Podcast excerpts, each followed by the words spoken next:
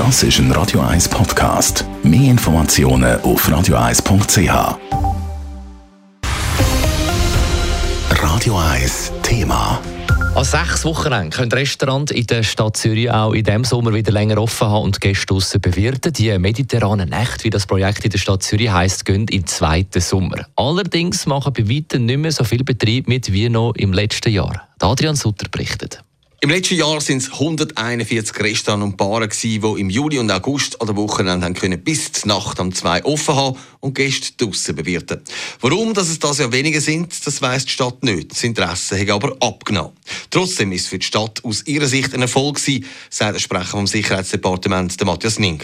Wir haben fast keine Lärmklagen gehabt, obwohl wir das erwartet haben, dass es äh wegen, wie soll ich sagen, weil die, die Stunden ja in die Nachtruhe reinlampen, äh, noch mehr als sonst, dass sich da Leute könnten aufregen Das ist praktisch nicht der Fall gewesen. Die Lärmpatrouillen haben fast nicht müssen eingesetzt werden, wo wir äh, parat haben. Von dort her ist das aus unserer Sicht eine positive Sache gewesen. Auch in diesem Jahr läuft das Projekt wieder gleich ab. Es gibt eine Hotline für die, die sich aufregen und auch eine Lärmpatrouille, die zum Rechten schaut. Das Jahr ist die Stadt so oder so gerade ein bisschen Festhütte, wie auch noch Zürichfest ist. Das ist aber kein Problem. Ja, das passt schon. Zürichfest, eben, dann ist eh ein Haufen los und eh die Nacht äh, belebt und dann fängt man an mit den Restaurants, die dann auch länger wollen, können und wollen offen haben und dann geht das wieder eigentlich den ganzen Sommer, fast die ganze Sommerferien durch bis zum zweitletzten Ferienwochenende. Dass es das Jahr weniger Restaurants und Bars sind, die mitmachen das hat die Stadt bei ihrer Beurteilung von der mediterranen Nacht nicht gekümmert. Die Rückmeldungen sind gut gewesen und darum ist es klar, dass man das dieses Jahr jetzt nochmal so macht, betont der Matthias Nink. Wir haben gefunden, wir machen den Pilot jetzt noch das zweite Mal. beim ersten Mal haben wir eine positive Bilanz gezogen.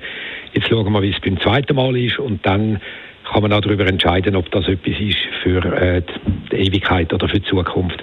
Welche Betriebe das dann da im Sommer länger offen haben, das kann man am Morgen nachschauen, und zwar im städtischen Amtsblatt. Dort sieht man dann, ob auch seine Stammbeiz in dem Sommer länger offen hat und man vielleicht ein bisschen länger kann hückeln. Adrian Sutter, Radio 1. Radio 1 Thema. Jederzeit zum Nachlesen als Podcast auf radio1.ch.